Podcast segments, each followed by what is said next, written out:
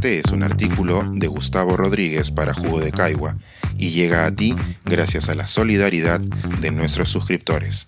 Si aún no estás suscrito, puedes hacerlo en www.jugodecaigua.pe. Una pausa en el remolino. Cuando el fin del mundo se asoma, es bueno contemplar el panorama.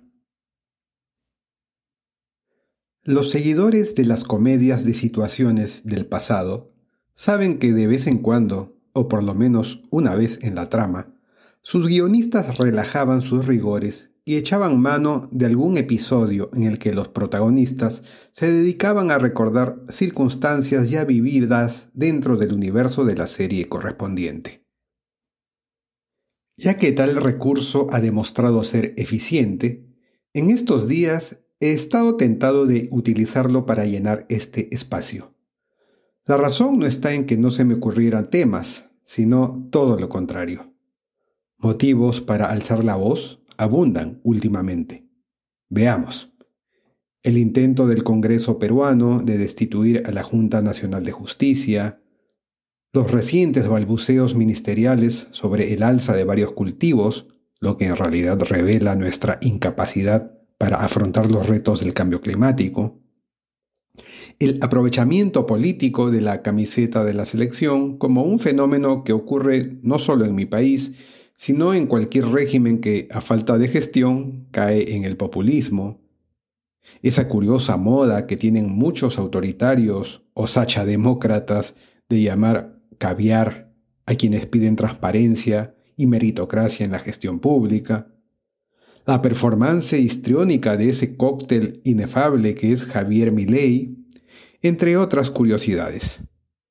En suma, hay tanto sobre lo que hay que debatir que paraliza. Nótese que casi de contrabando he avanzado un buen tramo de este artículo haciendo un recuento, lo cual ya me pone en sintonía con los libretistas relajados a los que he hecho referencia. Sin embargo, la incapacidad de elegir un tema o este recurso de metaarticulismo también me sirve para plantearle una salida a mi preocupación. Que está bien, de vez en cuando, reposar entre batalla y batalla. O mejor dicho, alejarse del renglón y tratar de contemplar la página. Dentro de unos siglos, los historiadores tratarán de ordenar los acontecimientos que he mencionado hace un momento y es muy probable que decidan que a nuestra generación le tocó contemplar el inicio de una nueva era de la historia universal.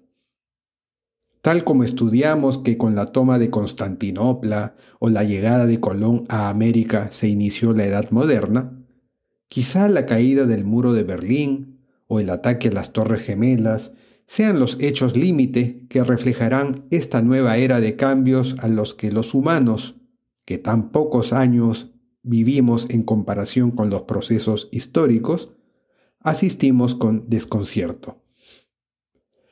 Si recordamos los testimonios de nuestros padres o abuelos, atrás ha quedado la inquietante tranquilidad que trajo la Guerra Fría tras el horror de una hecatombe con dos bombas atómicas como cerezas.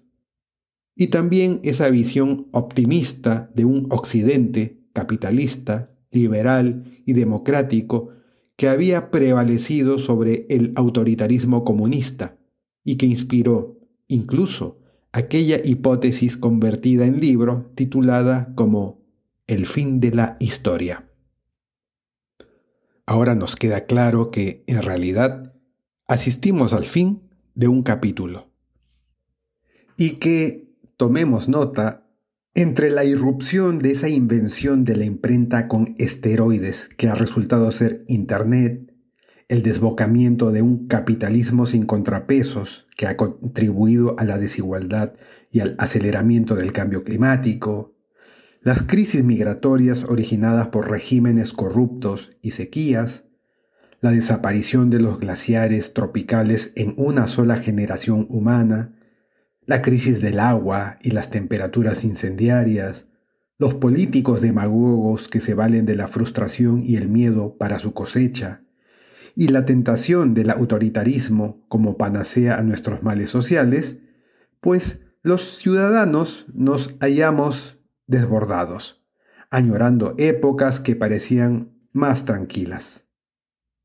Vivimos, tal vez, la ansiedad compartida de aprestarnos a escribir colectivamente un nuevo capítulo de la historia humana, pero sin saber a dónde nos conducirán estas fuerzas. Pero si bien es atemorizante saberse en un remolino, la incertidumbre tampoco es la excusa para dejar de remar.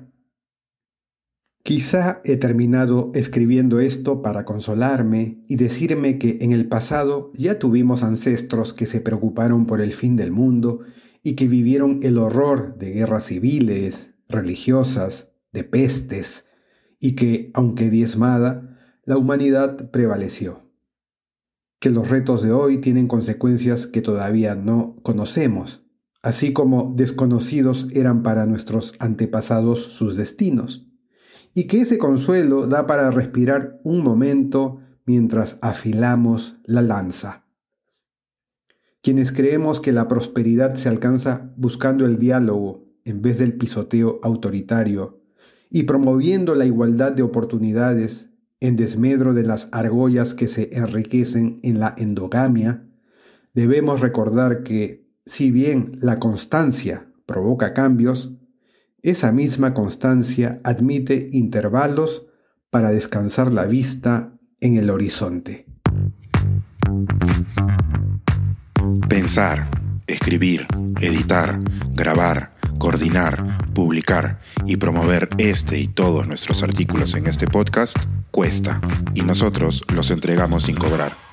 Contribuye en www.jugodecaigua.pe barra suscríbete y de paso espía como suscriptor nuestras reuniones editoriales.